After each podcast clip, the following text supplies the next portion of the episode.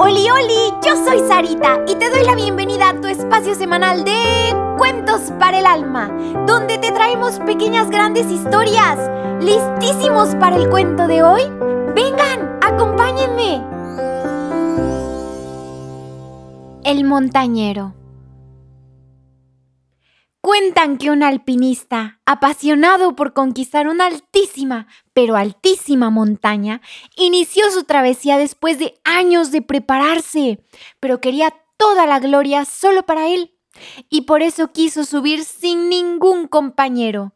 Subió y emprendió el viaje solo solín solito.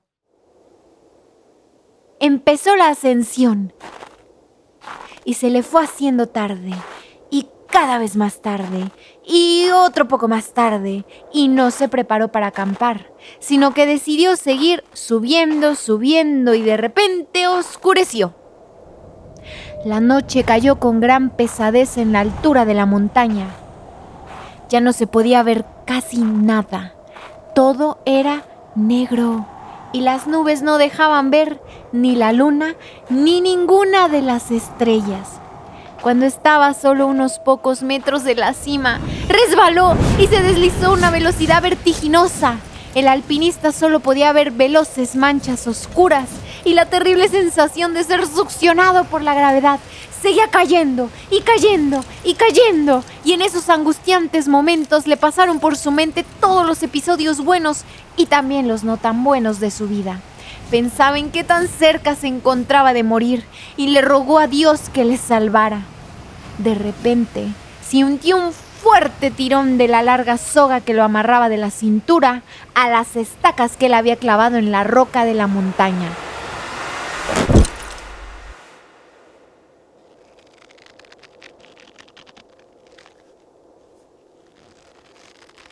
En ese momento de quietud, suspendido en el aire, gritó, ¡Ayúdame, Dios mío! ¡Por favor, ayúdame!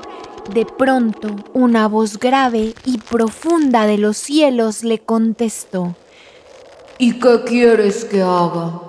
El montañero contestó, ¡Sálvame, Dios mío! Y escuchó una nueva pregunta. ¿Realmente crees que yo te puedo salvar de esta? Y el hombre contestó, Por supuesto, Señor.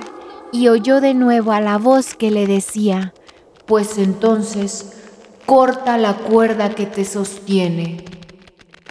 Hubo un momento de silencio. El hombre se aferró más aún a esa cuerda.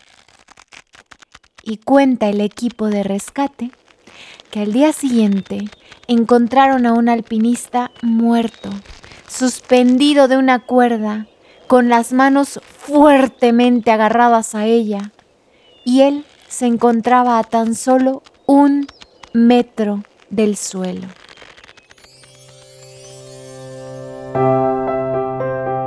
Ahora bien, niñito, ¿qué te hace pensar y hacer esta pequeña gran historia? ¿A poco no nos deja muchísimo para reflexionar? Pero sobre todo lo que nos mueve a actuar. Niñito, acuérdate de decirle a tu papi o a tu mami que le den seguir para que cada semana ya aparezcan los cuentos de manera automática. Y también por favor comparte este programa con todos tus amiguitos, tus vecinos y hasta con tus primos. Te espero la próxima semana con un nuevo cuento. Que Dios te bendiga muchísimo.